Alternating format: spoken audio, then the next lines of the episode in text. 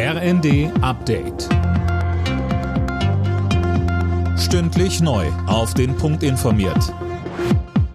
Ich bin Johannes Schmidt. Bei der Landtagswahl in Schleswig-Holstein hat die CDU einen deutlichen Sieg eingefahren.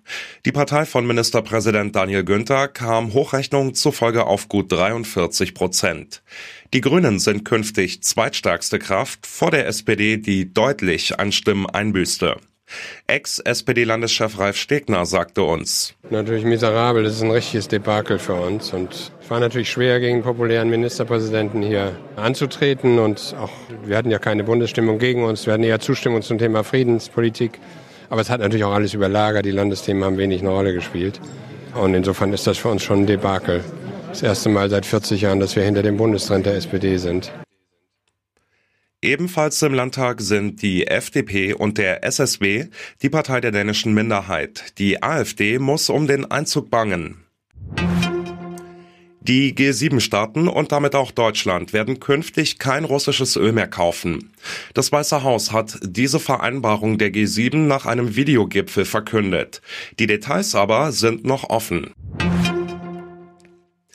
Kanzler Scholz sagt der Ukraine weitere Unterstützung im Kampf gegen Russland zu, auch in Form weiterer Waffenlieferungen. Und er zeigt sich überzeugt, Putin wird diesen Krieg nicht gewinnen. In einer Rede zum Jahrestag des Ende des Zweiten Weltkriegs sagte Scholz, aus der katastrophalen Geschichte unseres Landes zwischen 1933 und 1945 haben wir eine zentrale Lehre gezogen.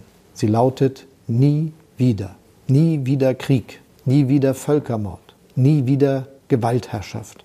Und doch ist es wieder passiert. Krieg in Europa. In der gegenwärtigen Lage kann dies nur bedeuten, wir verteidigen Recht und Freiheit an der Seite der Angegriffenen. RB Leipzig steht dank eines 4 zu 0 Bundesligasieges über Augsburg kurz vor der erneuten Champions League Quali.